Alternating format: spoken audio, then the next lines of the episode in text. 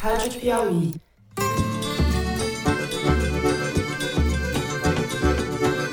Olá, sejam muito bem-vindos ao Foro de Teresina, o podcast de política da revista Piauí. O presidente conversou comigo hoje, uma conversa muito boa, muito positiva. E volto a dizer, estou à disposição do presidente, porque foi indicação dele. Eu, Fernando de Barros e Silva, na minha casa em São Paulo, tenho o prazer de conversar com meu amigo José Roberto de Toledo, aqui pertinho. Opa, Toledo. Opa, Fernando. Opa, Thaís. Já vou avisando desde já que tem uma obra aqui no vizinho e talvez vocês escutem uma batucada, mas não sou eu tocando bumbo, não. É a marreta mesmo. Tá certo. Eu vou continuar firme no meu objetivo. Apresentarei ao final dos trabalhos dessa comissão um relatório justo, um relatório que vai fazer a transcrição do que efetivamente ocorreu. Thaís Bilenque, também em São Paulo. Salve, salve, Thaís. Salve, salve, Fernando Toledo. Sem marretas por aí, Thaís? Sem marretas, só dentro da minha cabeça, tô brincando. Hoje, no fato relevante, Americanas pela primeira vez não chama mais essa crise de inconsistências contábeis. Ela chama de fraude.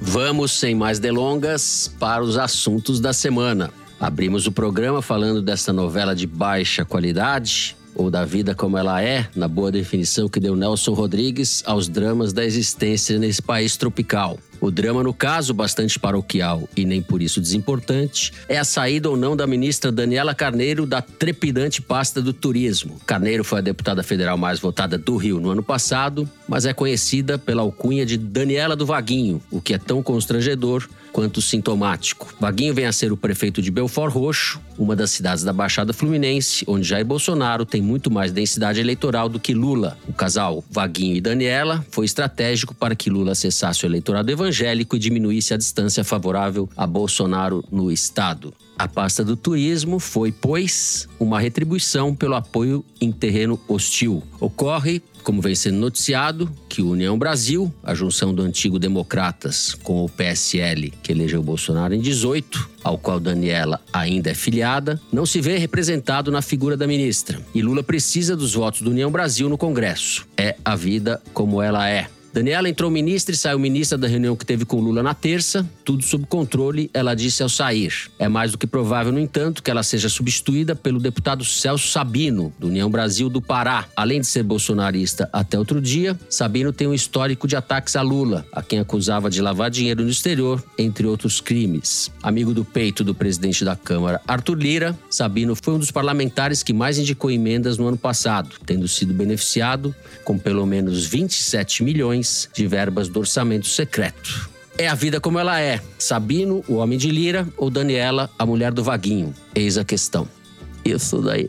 No segundo bloco, o assunto são os primeiros movimentos da Comissão Parlamentar de Inquérito do 8 de janeiro. Os membros da CPI aprovaram na terça-feira a convocação de Anderson Torres, ex-ministro da Justiça, e do tenente-coronel Mauro Cid, ex-ajudante de ordens de Jair Bolsonaro, mas rejeitaram a convocação do ex-ministro de Lula Gonçalves Dias, do Gabinete de Segurança Institucional, e do ministro da Justiça Flávio Dino. O presidente da CPI, deputado Arthur Maia, também do União Brasil da Bahia, declarou no Twitter que foi constrangedor assistir a comissão rejeitar o requerimento para a convocação de personagens centrais e que é inaceitável ouvir apenas um lado. Foram aprovadas também as convocações do general Augusto Heleno, ex-ministro do GSI e amigo do Toledo, e Walter Braga Neto, vice na chapa de Bolsonaro no ano passado. A gente vai discutir o que se pode esperar dessa CPI e o que pretende fazer ali a minoria bolsonarista para influir ou atrapalhar os rumos da investigação.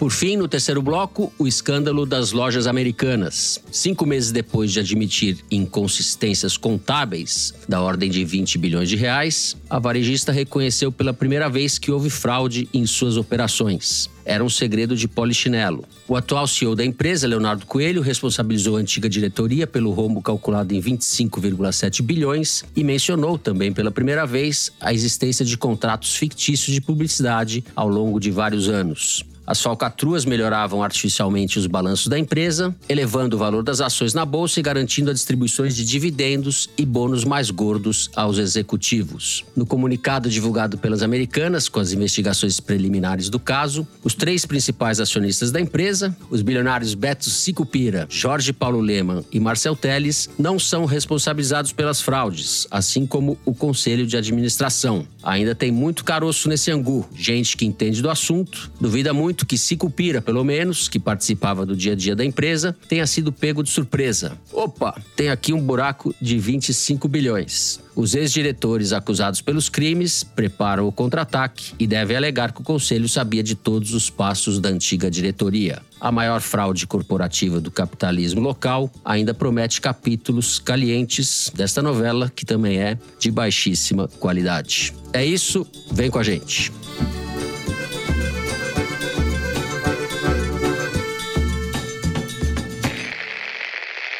Muito bem, Thaís Bilenque. Fiz aqui um resumo sumário dessa novela da saída da Daniela Carneiro do turismo e as questões envolvidas aí a respeito do apoio do Lula no Congresso. Você apurou várias coisitas a respeito dessa novela e do trepidante Celso Sabino. Diga lá. É, você resumiu bem a novela. Eu acho o seguinte: na segunda noite já vazou que a Daniela cairia. E aí ela foi pra reunião escoltada pelo marido e o Alexandre Padilha e o Lula receberam ela lá na presidência do Palácio do Planalto e, enfim, ficaram lá tentando implorar por mais alguns dias, por mais algum tempo. O Vaguinho entrou numa batida meio desesperada de se segurar no cargo, apelando pro Lira, apelando pra Janja, apelando para todos os jornais.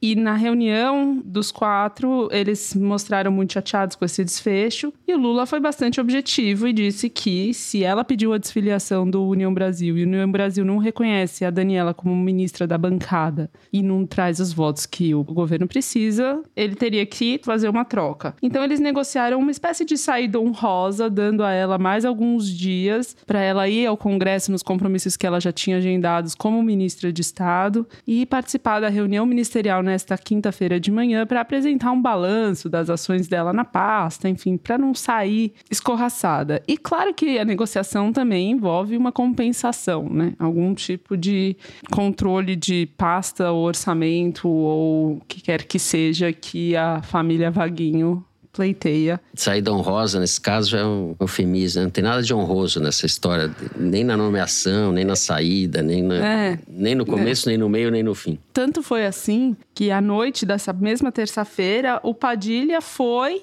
a um jantar de comemoração da nomeação do Celso Sabino, chamou ele de ministro e pediu uns dias para ele assumir. Então é uma questão de tempo, né? Não é uma questão de ser, mas de quando. O Celso Sabino vai trazer mais votos do União Brasil para o governo? Vai. Vai ter mais apoio da bancada? Vai. Vai ter apoio do Omar Nascimento? Vai. Vai ter apoio do Arthur Lira? Vai. Vai resolver a vida do Lula? Não. Não vai. Isso é só um começo. O União Brasil já tinha avisado. Quem avisou foi o próprio Omar Nascimento, líder do União Brasil na Câmara, naquela reunião tensa com o Lula horas antes da votação da medida provisória da esplanada. Quando o governo estava sob pressão máxima, o Omar Nascimento foi lá e falou que, sim, precisava trocar os ministérios do partido, a começar pelo turismo, mas sinalizou que queria trocar os três, porque os outros dois ministros foram indicados pelo senador Davi Alcolumbre, portanto a Câmara não estava representada. E o deputado deputado Juscelino, que é ministro de Comunicações, fez um movimento inteiro depois disso para ganhar respaldo da bancada e conseguiu. Tanto que o Omar declarou ao UOL esses dias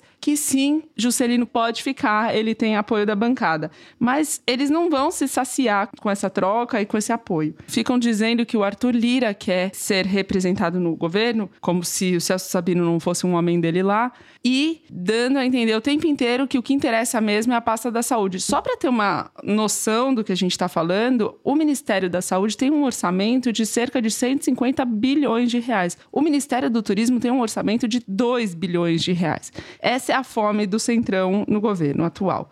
Mas é o começo, pode dar algum respiro para o governo. O Celso Sabino, por que ele, né? Por que, que esse deputado foi escolhido? Porque ele é um deputado, como você disse, um dos campeões de emendas do relator, um deputado em segundo mandato, que não tem visibilidade nacional, não é uma figura que, enfim, seja muito conhecida. Foi se provando ao longo desses anos de Brasília, foi se revelando um hábil negociador, uma pessoa com traquejo, com jeito, e foi se tornando também um anfitrião generoso. Hoje em dia ele é reconhecido por receber na casa dele líderes de todas as bancadas, os deputados do partido dele, faz jantares, faz reuniões muito bem feitas no apartamento dele, mas ele foi aprendendo, digamos assim, a fazer isso que em Brasília é importante, né, para o jogo do dia a dia, que é o social. E aí tem uma história que mostra como que ele é bastante eclético nessa atividade de anfitrião dele. Essa história se passou em novembro de 2019, primeiro ano do governo Bolsonaro, primeiro ano dele como deputado federal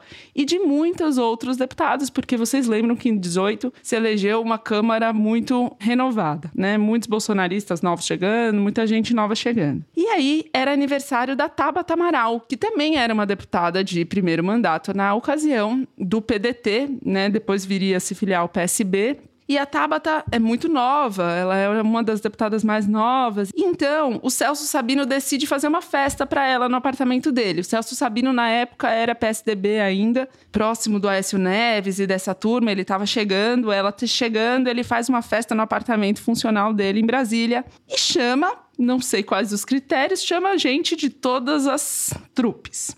E aí a festa tá indo muito bem, obrigada. O Feliciano, Marco Feliciano, pastor evangélico, começa uhum. a cantar. Uma deputada chamada Rose toca violão. Eles estão fazendo toda uma. Pelo coisa só lá. pior, hein, Thaís? Só vai piorando o negócio. Continua, aí, prossiga. A Tabata começa a ficar feliz com a festa. E aí ela resolve cantar junto com o Marco Feliciano uma música, a música Shallow Now. Não me peçam para cantar Shallow Now. Não me peçam, eu vou cantar mesmo assim.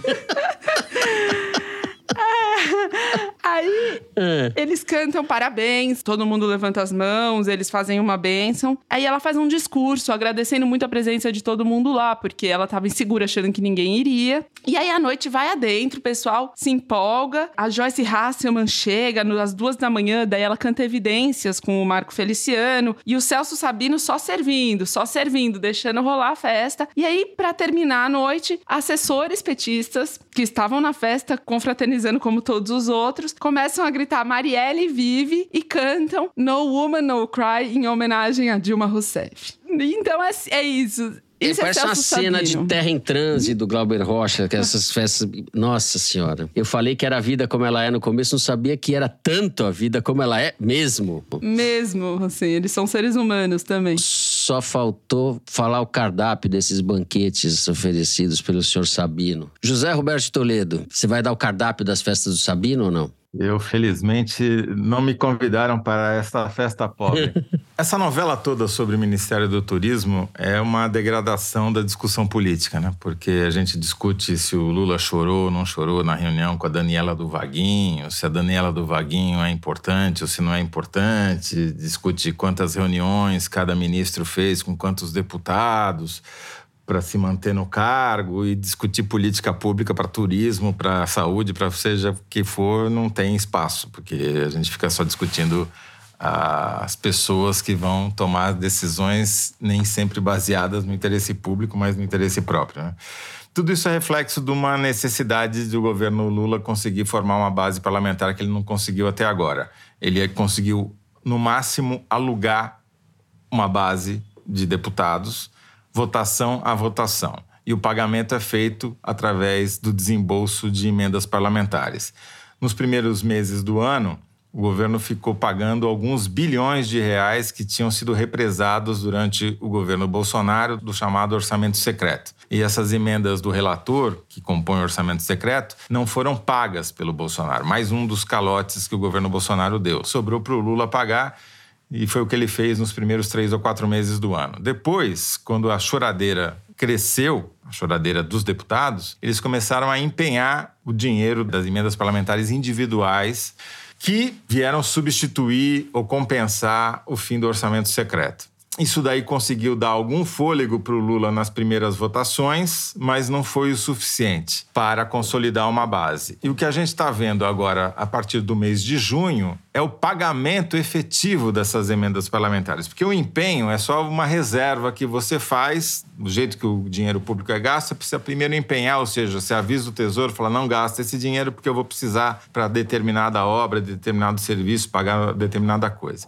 E foi o que foi feito. Porque com o empenho, parlamentar pode ir na sua base eleitoral e dizer: olha, esse dinheiro aqui já está reservado, já está empenhado, ele vai chegar, pode demorar um pouco mais, um pouco menos, mas já pode ir tocando o serviço aí, já pode contratar quem vai fazer o serviço. Com o desembolso, que é o pagamento, o dinheiro troca de mão. E aí, efetivamente, há o benefício de quem apresentou a emenda e há o benefício dos intermediários para esse serviço, seja lá o que isso signifique. E é o que a gente vem acompanhando aqui no levantamento que a gente faz permanentemente do pagamento e empenho das emendas é que durante o mês de junho, do atual mês, o pagamento de emendas parlamentares deu um salto. O governo Lula já pagou mais de 2 bilhões e 300 milhões de reais em emendas parlamentares só desse ano. É mais do que o orçamento do Ministério do Turismo, segundo os dados que a Thaís Belém falou antes de mim, né?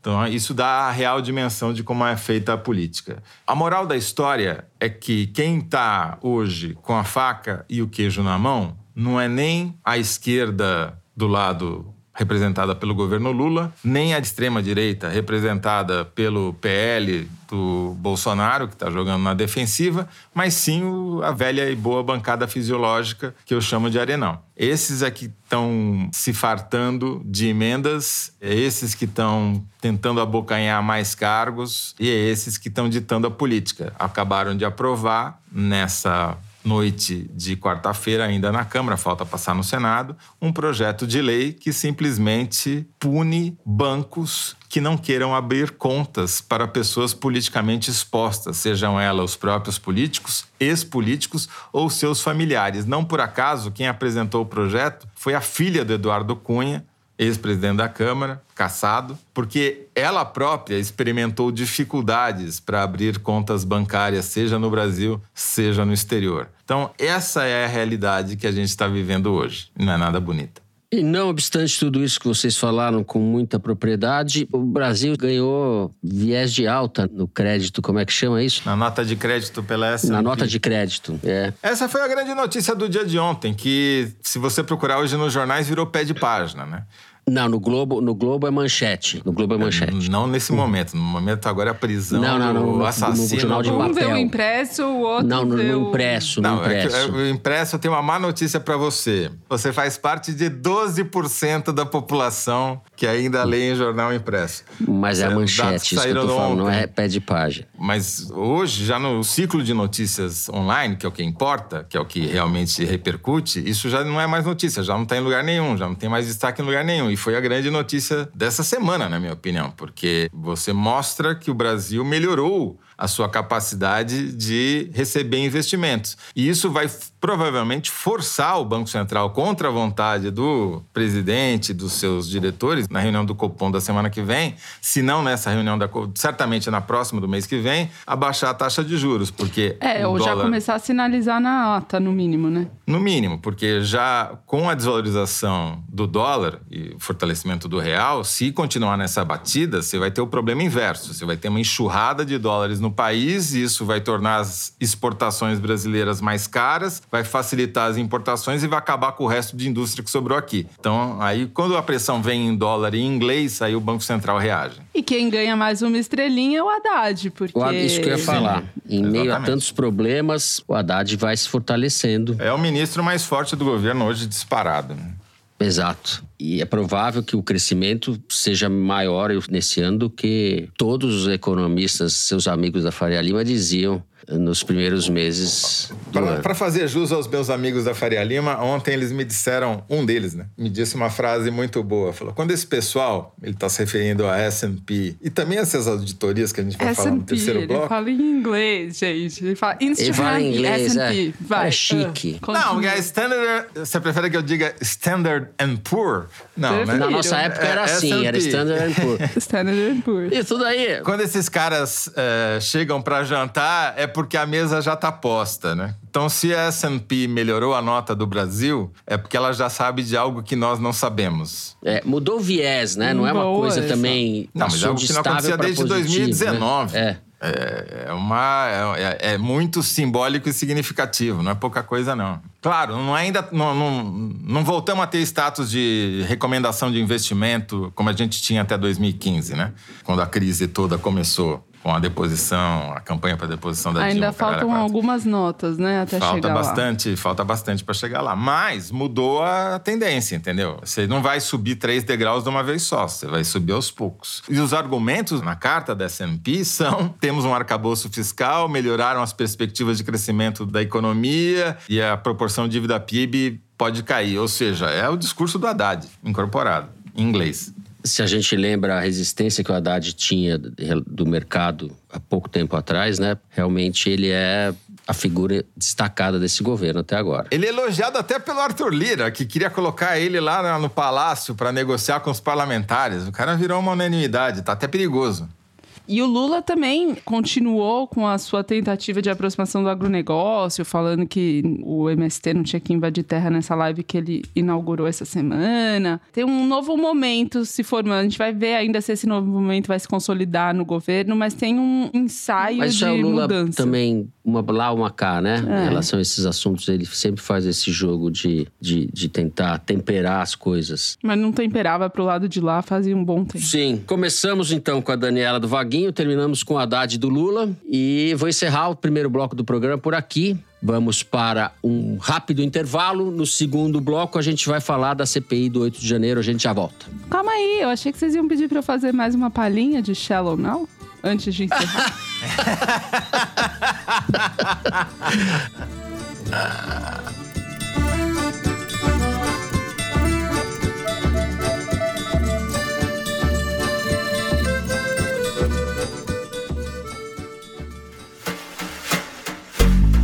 Na revista Piauí de junho, Ana Clara Costa reconstitui a trama montada por policiais, militares e políticos para golpear a democracia em 8 de janeiro. Consuelo Diegues revela os bastidores do rombo das lojas americanas e detalha como se deu o fiasco do festejado trio formado por Jorge Paulo Leman, Beto Sicupira e Marcel Teles. Os obstáculos para a reconstrução da política ambiental no governo Lula são listados na reportagem de Bernardo Esteves. E a escritora Ana Maria Machado alerta para os riscos de corrigir clássicos infanto-juvenis. No papel, no celular ou no computador, assinante Piauí lê esses e outros textos com exclusividade. Saiba mais em revistapiauí.com.br.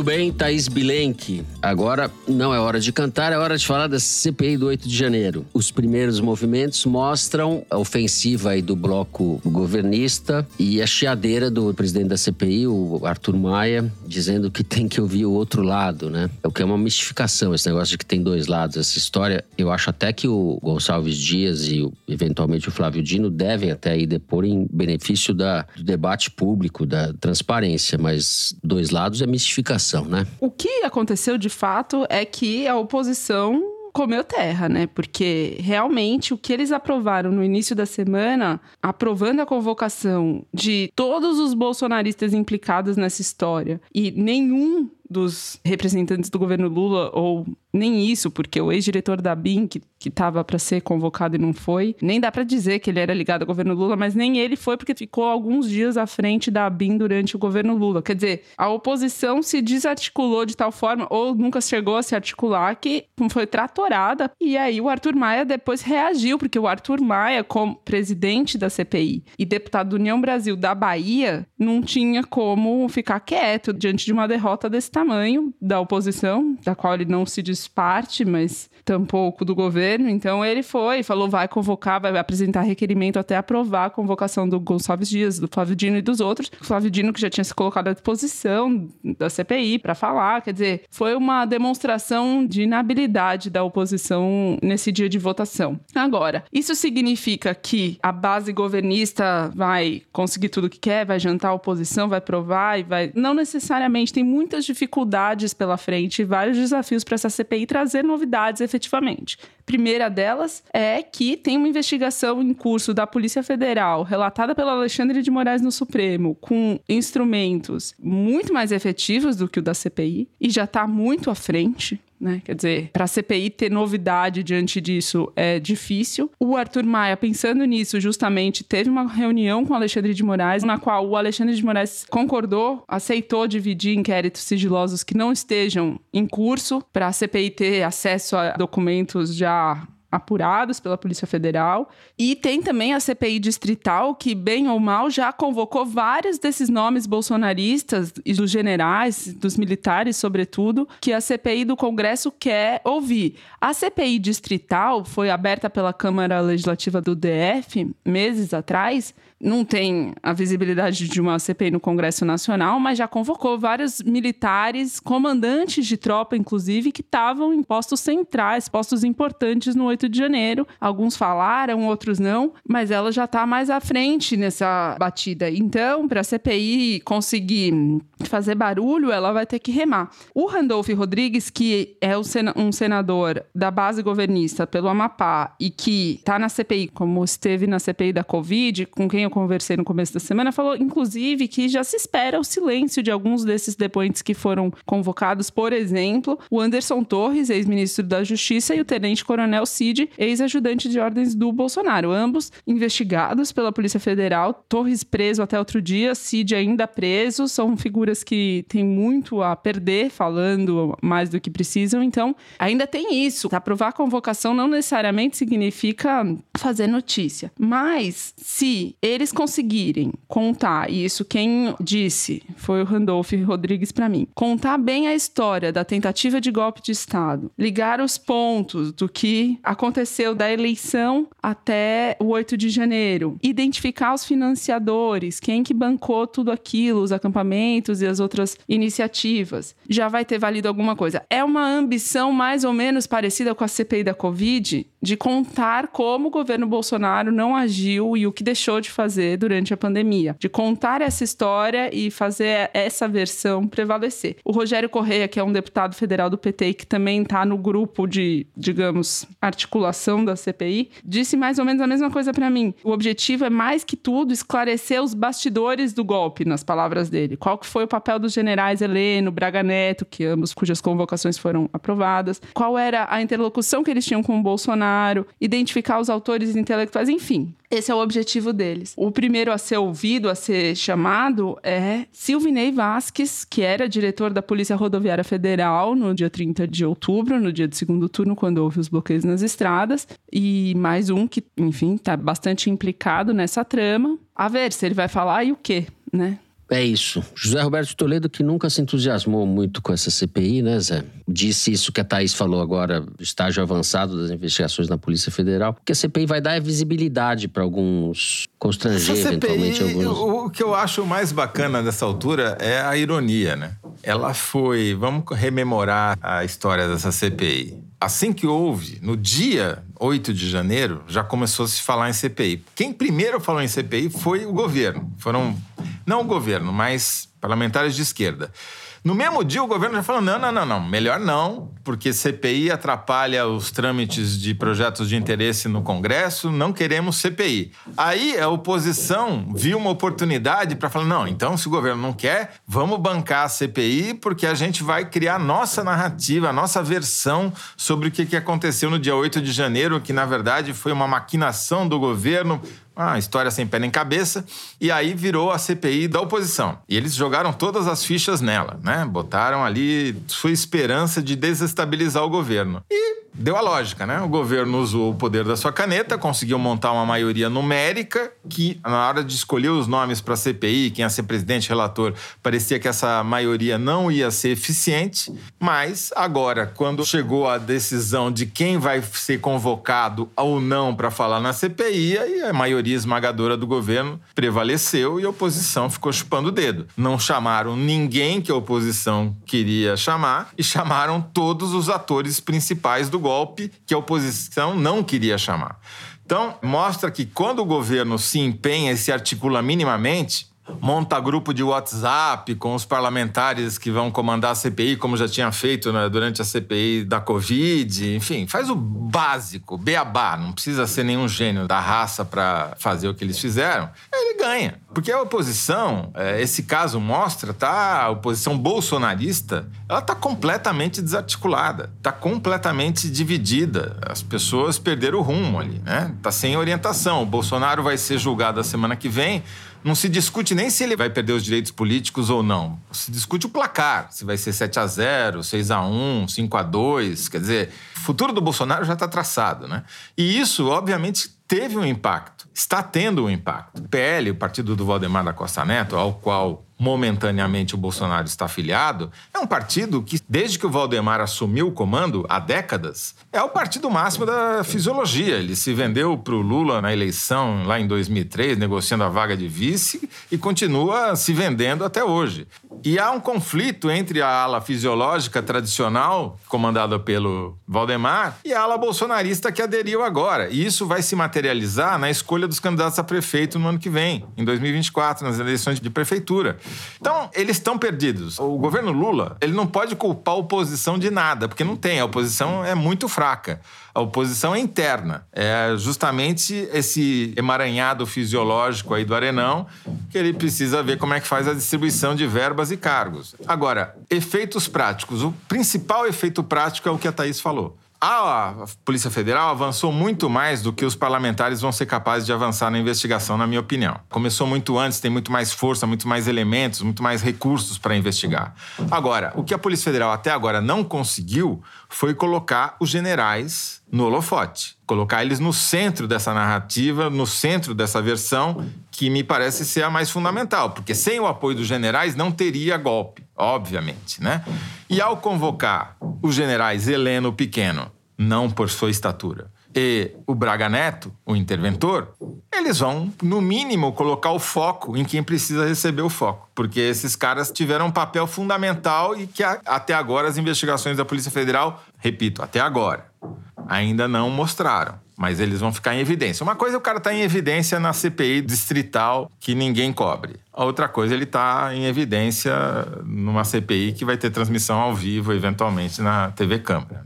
Nessa cronologia que você fez aí, houve um momento em que a oposição bolsonarista viu uma janela de oportunidade. Foi quando saíram aquelas imagens editadas com a participação do general Gonçalves Dias, ex-chefe do GSI do Lula, andando atônito pelo palácio, né? os bolsonaristas viram ali uma janela de oportunidade para jogar, apostar na confusão, na, apostar na sua narrativa, etc. Essa palavra horrorosa, mas vamos usá-la aqui porque cabe, e embaralhar o jogo. Ato seguinte foi a operação da PF na casa do Bolsonaro e que prendeu o, Mauro Cid. Isso inverteu a correlação de forças e jogou bolsonarismo que vinha numa ofensiva. O Bolsonaro tinha voltado ao Brasil, tinha ido na feira do agro no interior de São Paulo, etc. Com a operação da PF, o jogo mudou completamente. Acho que isso é um ponto de inflexão. E a CPI, da qual eles pretendiam fazer uma vitrine, isso acabou não se consumando. Eu acho assim: o Bolsonaro, não sendo opção de poder, o cacife dele diminui muito. Tudo bem, ele pode ajudar a eleger gente? Pode, mesmo sem ser é, ele próprio candidato. Mas a opção de poder é fundamental, porque é ela que dá um norte no médio prazo, entendeu?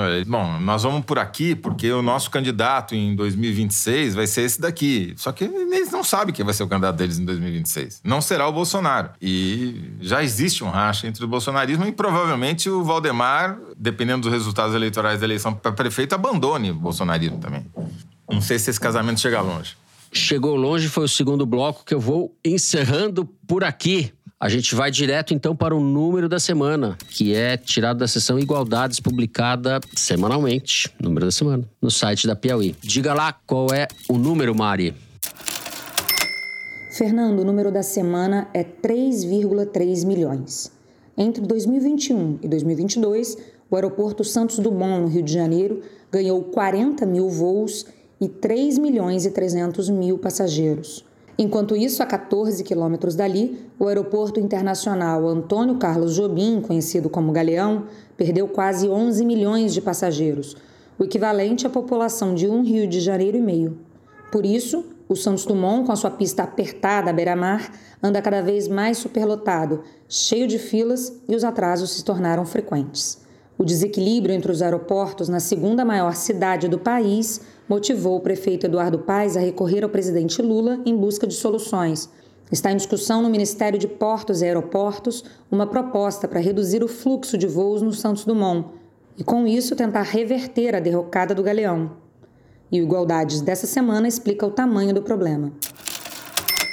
Mas virou uma bagunça tão grande essa história da malha aeroviária brasileira que o cidadão aqui do Igualdades diz tudo. A quantidade de voos do Galeão em dois anos é igual à quantidade de voos de Guarulhos em quatro meses. Ou seja, é um para seis. Entre os problemas do Galeão está o acesso, né? As pessoas têm medo de ser vítimas de bala perdida, né? Esse é um dos fatores que contribuíram para certeza essa situação atual do Rio de Janeiro. Não que o Santos Dumont esteja em ótimo estado, né? É, o Santos Dumont é, é um aeroporto simpaticíssimo, bonito tal, né? E temerário. Sempre, sempre que eu pousava ali, morei oito anos no Rio de Janeiro, fazia ponte aérea com muita frequência, era uma aventura. Eu me sentia no Play Center ali, no negócio da espécie de montanha-russa, assim.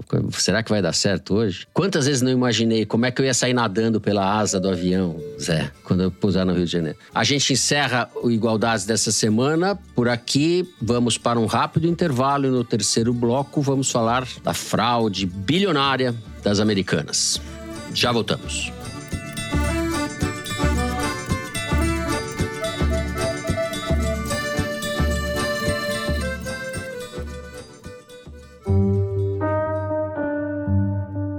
Oi, aqui é a Branca Viana e eu tô aqui para te convidar a ouvir o podcast semanal da Rádio Novelo, o Rádio Novelo Apresenta.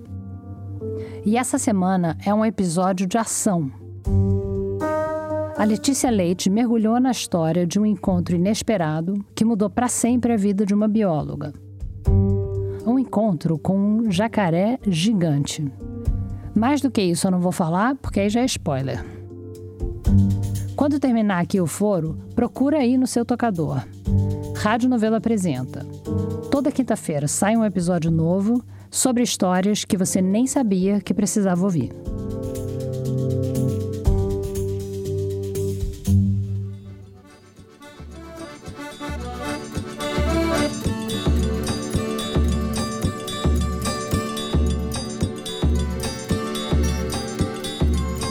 Muito bem. Caso Americanas. Tem uma coluna do Tiago Amparo na Folha, em que ele cita uma entrevista de 2014 do Beto Sicupira, que vem ser um dos três do trio de acionistas principais, bilionários acionistas da Americanas. Diz o Sicupira o seguinte: se vocês acham que o Brasil é um negócio que vai virar Estados Unidos, vocês estão no lugar errado. O Brasil não será Estados Unidos porque o Brasil é o país do coitadinho, do direito sem obrigações. É o país da impunidade. Isso é cultural, não vai mudar. Menos de 10 anos depois, cá estamos, José Roberto de Toledo. A maior fraude corporativa da história do Brasil e o senhor Sicupira, autor dessas palavras, está no centro dela. Então, o que, que aconteceu nas Americanas? A gente não sabe ainda direito, porque é preciso, porque todos os atores falharam. Né? As empresas de auditoria falharam. Certo. Controle público falhou. Então, precisou vir um delator da própria empresa para a história vir a público. O mercado não falhou, todo mundo falhou, né? Então o que a gente tem por enquanto é uma versão que é da própria empresa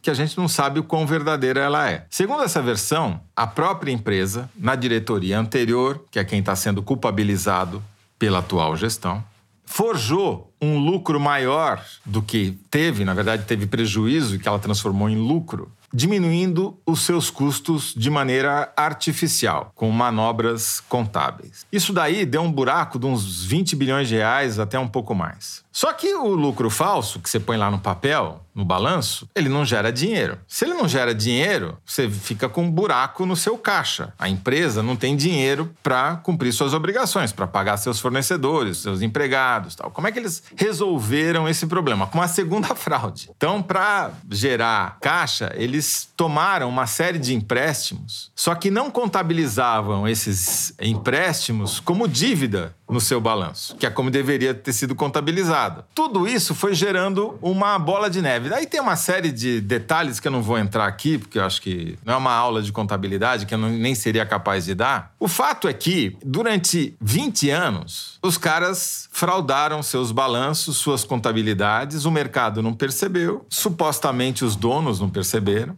E assim foi. Aí chega na CPI e o atual CEO, Leonardo que é um empregado Coelho. dos donos, e isso tem que ficar muito claro, porque aí você vai entender por que, que ele falou o que ele falou. Antes de responder qualquer pergunta dos parlamentares, ele lê uma declaração que foi preparada por advogados, não foi preparada por contadores, nem por executivos financeiros, foi preparada por advogados, que não são os advogados independentes que as próprias americanas contrataram para fazer um relatório sobre o que aconteceu lá. Não, são os advogados que defendem os interesses da empresa, ou seja, dos seus donos. Então, essa declaração do CEO é a versão dos donos da empresa. Isso que talvez não tenha ficado suficientemente claro no noticiário de ontem.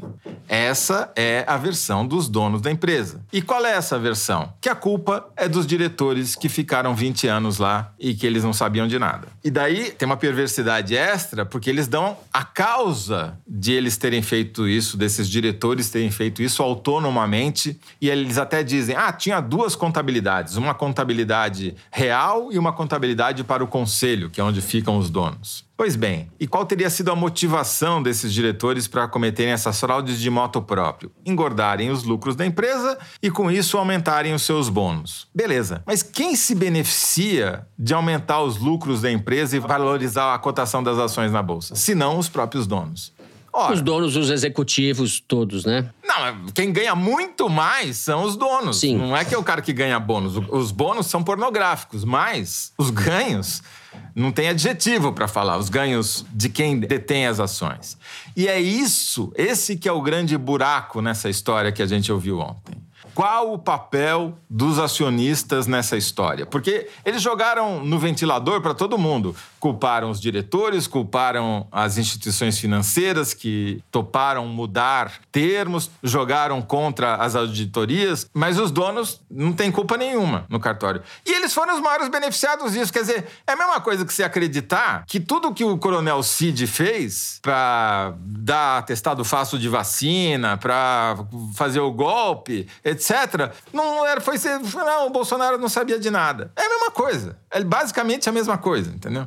Então, assim, se você quiser acreditar em história da carochinha, a gente acredita na versão do CEO das americanas de ontem, como se os donos realmente ficassem 20 anos sem saber o que estava acontecendo na própria empresa e só falando, ó, oh, que maravilha, o lucro está alto. Muito bem. Thaís, a nossa colega, mais do que colega, amiga Malu Gaspar, diz na, no texto dela hoje, no Globo, hoje quinta-feira, que o Beto Sicupira se envolvia diretamente na contratação dos executivos, além de fazer parte do conselho. Por isso que eu abri falando da frase dele. O que, que você apurou esse respeito? Ou a respeito de dessa fraude? O conselho de administração foi beneficiado agora, retroativamente pensando, porque quando a KPMG lá atrás, em 2017, 2018, cinco anos atrás, fez uma auditoria e falou tem coisa errada aí, depois a KPMG ela foi descontratada e a Americanas contrata a PwC, que era outra auditoria independente, entre aspas. E eles mudam um trecho muito singelo, mas todo relevantíssimo, do relatório da auditoria. E a auditoria dizia assim que essas questões que eles tinham levantado, que eles tinham apurado, mereciam mereciam a atenção. Não tô falando literalmente, tá? Tô falando do teor do texto. Que mereciam a atenção do conselho de administração da empresa. E daí o texto aprovado da auditoria diz: não, esses dados levantados merecem a atenção da administração da empresa. O que muda tudo, porque se você tira a responsabilidade do conselho ou põe, quando a coisa apertar, você pode apontar o dedo para quem? Você pode apontar o dedo para um ou para outro. Mas eu queria voltar um pouco e dizer o seguinte: o fato de a atual diretoria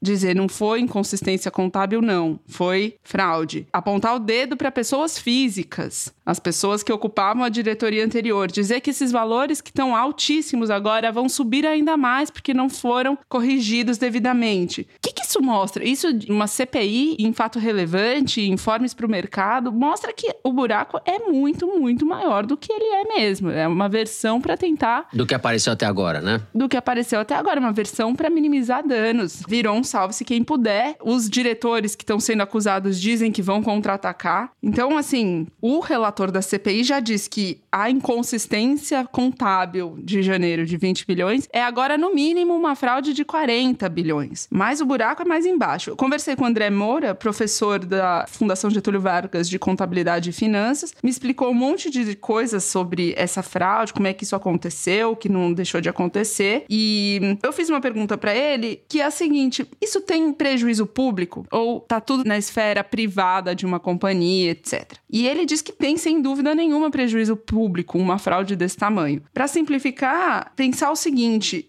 as Americanas são uma companhia gigante e ela tem milhares de fornecedores. Um pedaço da fraude consistia em não pagar aos fornecedores o que ela devia. Com isso, ela mesma entrou em recuperação judicial, ou seja, não vai pagar os impostos que deveria pagar. Primeiro, prejuízo público está aí. Segundo, ela faz todos esses fornecedores quebrarem, milhares de fornecedores pelo país inteiro, que também vão quebrando, vão deixar de pagar imposto. E segundo, vão fechar, vão demitir pessoas aí, demitindo as pessoas pessoas desempregadas, sem consumo, sem salário, etc. Então tem um efeito em cascata na economia para uma empresa desse tamanho que é grave, que afeta todo mundo. Enfim, do ponto de vista do professor da GV, não tem como se dizer que alguém na cúpula da empresa, ou os acionistas, ou o conselho de administração, ou o conselho de auditoria, ou o conselho fiscal não sabia. Não tem como alguém dizer que não sabia do que estava acontecendo. O conselho de administração pode até dizer que, enfim, só recebia as informações que os outros conselhos passavam, etc. Pode até tentar uma linha de justificativa assim, mas na opinião do professor é muito inverossímil um buraco desse tamanho passar despercebido durante tantos anos. E ele inclui aí a responsabilidade dos bancos que aceitaram os pedidos de empréstimos da Americana sem consultar no Banco Central o balanço da empresa e a saúde financeira, deram créditos muito maiores do que a empresa conseguiria ter acesso se fosse checada, e das auditorias também. O André Moura fala que aparentemente aceitaram fazer relatórios muito mais positivos do que a verdadeira realidade da empresa apontava. Muito bem. Toledo, não, acho que é isso. Acho que é só um exemplo do capitalismo sem risco à brasileira, entendeu? E para pegar a coluna da Malu que você citou, para juntar com a frase do Beto Sicupira, que o Brasil nunca vai ser os Estados Unidos, porque aqui é o país dos coitadinhos, eles mesmos, os mesmos donos, foram processados e pagaram multa nos Estados Unidos por cometerem fraudes lá também. Então, Sim, Estados Unidos é e Brasil são parecidos. Bem lembrado. Um recado da redação da Piauí. E se você quer saber tudo sobre o escândalo da gigante do varejo, basta ler a reportagem Americanas, a fraude titânica, de Consuelo Diegues, na edição de junho da revista Piauí. Muito bem, começamos com a Daniela Carneiro e terminamos com Beto Sicupira, ou Sucupira, como eu gosto de dizer. Estamos em Sucupira, Brasil Sucupira. Vamos encerrando o terceiro bloco do programa por aqui e vamos direto para o momento Kinder Ovo, que agora quase estou chamando de momento Bilenque. Porque Thaís Bilenque massacrou a mim e ao Toledo no foro que a gente fez na Feira do Livro no último domingo. Aliás, foi muito simpático, tinha muita gente, foi legal. Queria até mencionar isso, não deixar passar. Foi muito carinhosa a receptividade ali que a gente teve. Foi. E a Thaís arrasou, né, Toledo? Thaís Eu arrasou. prefiro esquecer. Eu não esqueci. É, é. 3 a 0 Só vou falar isso, 3 a 0 3 a 0. Teve Três Kinder Ovo, eu- eu- Thaís Não foi. Kinder Ovo, foi uma brincadeira diferente que a gente fez. Eu inventei uma brincadeira nova pra prejudicar a Thaís, pra ver se ela não tinha... um Ela ganhou de 3 a 0 Foi a coisa mais Foi- humilhante foi um que já momento aconteceu É um Foro diferente, 13. né? É uma adivinhação também. É um Kinder, Kinder ao vivo. Diferente. A mecânica é, Kinder outra. vivo. A Thaís ovacionada, a massa em pé, ovacionando a Thaís e jogava tomate, ovo. É literal, é tal. literal isso, não é? Ele não tá exagerando, não. Mas eu Tomate acho que realmente eu merecia o momento de glória. Eu tava merecendo já. Assim. Tá. Ela tá, ela tá. Olha, Mari, agora você vai ter CPI nesse negócio, viu? Vai ter CPI. Solta aí, Mari. Enfrentamos as maiores dificuldades que um governo pode enfrentar. Queiroga. Vencemos todos. Vencemos o vírus. Vencemos as bactérias. Vencemos Ele se filiou ao PL essa semana. Mas os gafanhotos é Eu difícil vi da essa. gente derrotar essa gente. Vai ser candidato a prefeito de uma pessoa. Ou pelo Ah, não é menos melhor presidente. acabar com essa sessão logo. Eu me senti um gafanhoto hoje. Ela tinha, no começo do programa, a Thaís ficava, nem vou falar do Queiroga, Quiroga, Queiroga, Alexia, Alexa, sei lá, vocês inventem o que vocês quiserem. Eu eu vou falar da Thaís Bilenca, que ela ficava enlouquecida porque ela não acertava todos no começo e tal. E agora tá essa coisa, assim, humilhante, esse negócio. Parece o Real Madrid jogando contra o Madureira, entendeu? tá assim, eu me tá, sinto Madureira. eu me sinto com qualquer time jogando contra o Corinthians. Eu sou o Corinthians? Não, eu sou o Corinthians tá ruim. o Corinthians tá- Tá. Você é o Real Madrid, do Vini Júnior. É isso. Também, né, Mari? Porra, ainda vai me ressuscitar o Queiroga. Você... É, deixa eu registrar aqui para os anais do, do Kinder Ovo. Ex-ministro da Saúde, Marcelo Queiroga, na cerimônia de filiação ao PL, como já antecipou Thaís Bilenque. É isso. Passemos, depois desse mais um trauma para o meu currículo, passemos ao Correio Elegante, momento de vocês. A Brisa Nogueira lembrou nosso fim de semana. Brisa Nogueira, ao saber que teria Foro de Teresina ao vivo na Feira do Livro, em São Paulo, imediatamente mudei a programação do Dia dos Namorados, que tinha sido antecipada para o domingo mesmo meu namorado Guilherme não escutando o podcast. Fomos vê-los, tiramos foto, conversei com a Mari Faria e com uma ajudinha simpática dos apresentadores, acho que convenci o namorado a ser um novo ouvinte do foro. Eu lembro deles lá. Depois postei no meu Instagram a foto em que estamos eu, Guilherme e os apresentadores com a legenda Noite Romântica ao som do Foro de Teresina ao vivo. E meu pai, que é bolsonarista raiz, e ele escreve raiz com caixa alta, tudo com maiúscula, caixa alta é jargão de jornalista, né? Curtiu e comentou com palminhas. Ele, obviamente, não conhece o Foro, devia achar que vocês formam uma banda. Escrevo então para parabenizar toda a equipe do Foro pelo programa e agradecer ao Guilherme por ser um companheiro de todas as horas. Te amo, diz a Brisa para o Guilherme. Muito bem. A gente é quase uma banda já, viu, Brisa? Porque é. o Toledo toca violão, a Thaís arrasa. Eu só tenho que me esmerar no bongô agora pra gente, porque não toco nenhum instrumento. Eu vou me esmerar no bongô, Toledo no violão e Thaís no vocal. Acho que dá uma banda. Vai ser Mortos de Fome, vai ser o nome da banda. exato, exato. Miséria Ai, pouca é bobagem. Vai chamar. É. Vamos lá. Eu vou ler a cartinha da Francinalva Medeiros. Pelo segundo ano consecutivo, eu, Fran e meu grande amigo Felipe viajamos na companhia de vocês do Foro no mês de junho. Saímos pelos interiores do Nordeste para curtir o São João, procurar uns amores e dançar um forrozinho. Somos professores numa cidade pequena no interior da Paraíba. Adoramos escutar e sofrer, ou mangá, como falamos aqui, com as presepadas que têm sido as notícias desses últimos anos. Pedimos que enviem um beijo para seus ouvintes paraibanos. Um cheiro grande em todos vocês, em especial na Thaís. Somos fãs. Ô, gente, cheiro pra Fran e pro Felipe. Que viagem boa essa. Eu queria fazer uma viagem atrás dos, do São João no Nordeste. Seria lindo. Paraíba tá em alta hoje, hein? É verdade. Pô, ainda bem. Bom, o amor está no ar aqui no Correio Elegante. Drigo Menezes vai na de Tinderforo. Sou ouvinte jurássico desde os tempos em que os javaporcos dominavam soberanos a paisagem, desde a Grande Matão até a Ilha do Governador, onde residi por 39 anos. Semana passada, abri um conhecido app de encontros para rapazes que gostam de rapazes e logo ali, do meu ladinho, a um metro de distância, ou seja, um vizinho do prédio, tinha na descrição do perfil um Opa Toledo, seguida de um trecho de uma música da Elis Regina, o que sublinhava o seu bom gosto. Mandei um alô só para mostrar que também era ouvinte e segui folheando o cardápio. Folheando o cardápio é bom, né? Não sei se vocês ficarão felizes ou perplexos com a informação, mas acho que precisam saber que o foro está em todos os nichos, inclusive na região do flatete, que é a conurbação do Flamengo com o catete, e nos apps de paquera para rapazes. Um grande abraço. Olha aí. Eu fico, ficamos felizes como perplexos. Sim, É, eu- Queremos que os aplicativos bombem, os rapazes fiquem felizes e. As e moças também, felizes. todo mundo. É, viva os amores, qualquer forma de amor. Como é que é aquela música? Fa- Fala de amor. Qualquer, vale a mane... pena, qualquer forma de amor vale a pena. Qualquer forma de amor vale a- amar. É, Milton Nascimento, não é isso? Olha, É, tá aí, já tá. Os mortos de fome atacam novamente. Eles se amaram de qualquer maneira. Pode até terminar com essa musiquinha hoje, direção, se vocês se inspirarem. qualquer maneira de amor valerá.